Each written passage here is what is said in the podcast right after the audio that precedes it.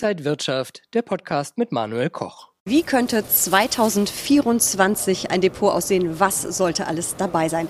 Darüber spreche ich mit Manuel Koch, Chefredakteur von Inside Wirtschaft auf dem Frankfurter Börsenparkett. Herzlich willkommen. Dankeschön. Manuel, der Aktienmarkt ist 2023 ja wirklich hervorragend gelaufen. Sollte man 2024 auch noch dabei sein?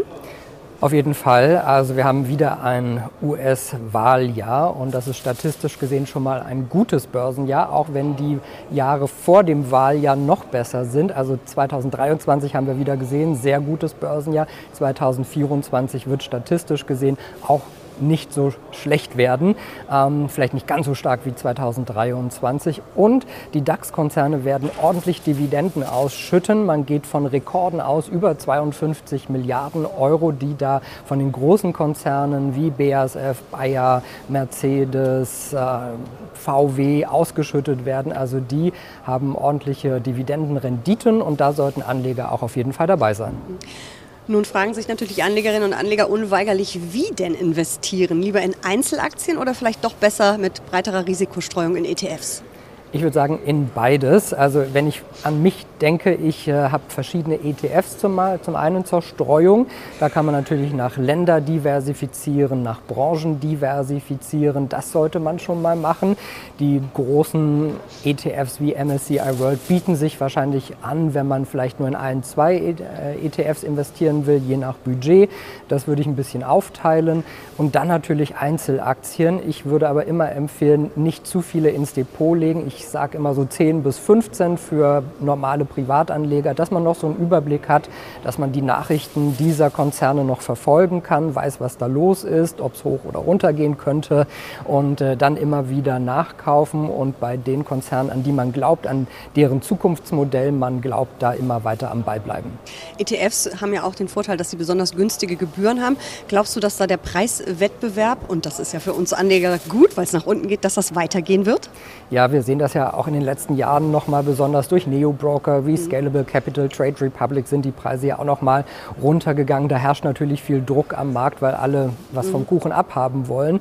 Ähm, seit 1994 sind die Preise für ETFs äh, rund, deutlich runtergegangen, haben sich mehr als halbiert. Also wir als Anleger profitieren davon, dass es da so einen Preiskampf äh, in gewisser Weise auch hinter den Kulissen gibt. Also auch deswegen ein Grund äh, für normale Privatanleger in ETFs zu gehen, weil auch das Kostenmodell sehr transparent, transparent und überschaubar ist. Eine zweite große Anlageklasse sind Anleihen. Ähm, gehört das in deine Strategie dazu? Ja, da bin ich immer nicht so. Ich weiß, du hast immer gerne Anleihen im Depot.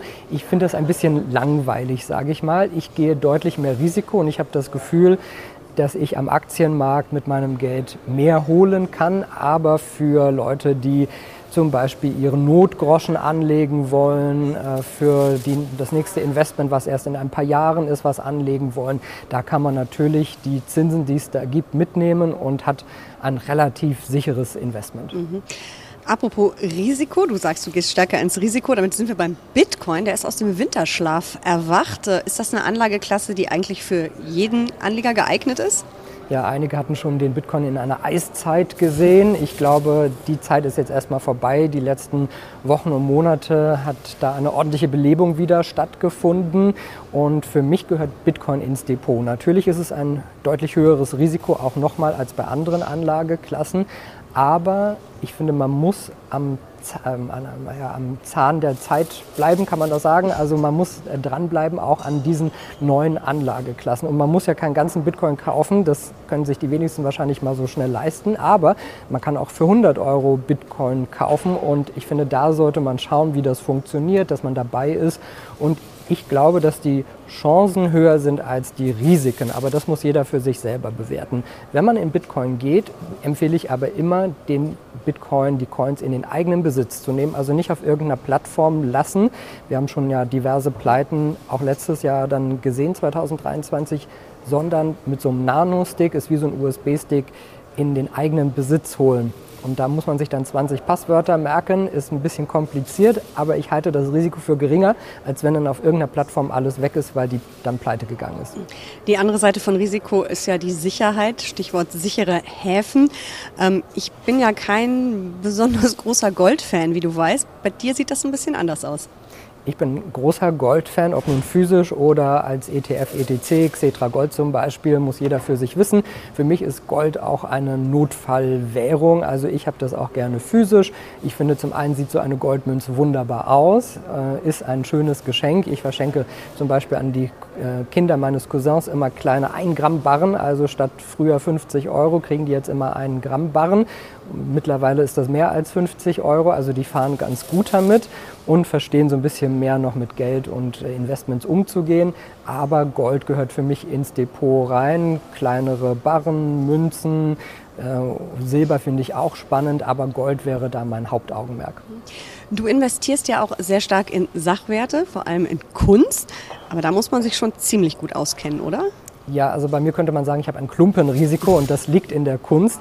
Und wenn man Kunst nicht nur als Dekoration haben will, was einfach hübsch ist und zu Hause schön aussieht, sondern als Investment, da muss man sich wiederum sehr gut auskennen, über Jahre hinweg eigentlich den Markt äh, mit beobachten, die Künstler kennen, die Galeristen kennen, verstehen, wie der ganze Kunstmarkt funktioniert.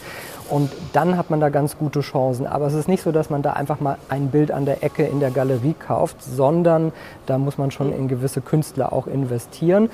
Meine Strategie auch da ist, sehr jung einzusteigen. Also ich sehe Künstler oft schon, wenn sie noch an der Uni sind oder gerade so auf dem Sprung sind. Und diese, dieses Scouting praktisch zu betreiben, das macht mir sehr viel Spaß. Und da sind einige Künstler, die gerade noch an der Uni waren, zwei Jahre später in ihren ersten Ausstellungen. Die Preise verdoppeln, dreifachen, vervierfachen sich dann schon. Und wenn man da günstig eingestiegen ist, ist wie bei jedem Investment langfristig natürlich gut. Aber wie gesagt, man muss sich sehr damit beschäftigen. Aktien, Anleihen, was haben wir noch alles besprochen? Gold, Gold, Bitcoin, Kunst, der Rundumschlag. Vielen lieben Dank, Manuel Koch, Chefredakteur von Inside Wirtschaft und Ihnen vielen Dank für Ihr Interesse. Und wenn euch diese Sendung gefallen hat, dann abonniert gerne den Podcast von Inside Wirtschaft und gebt uns ein Like.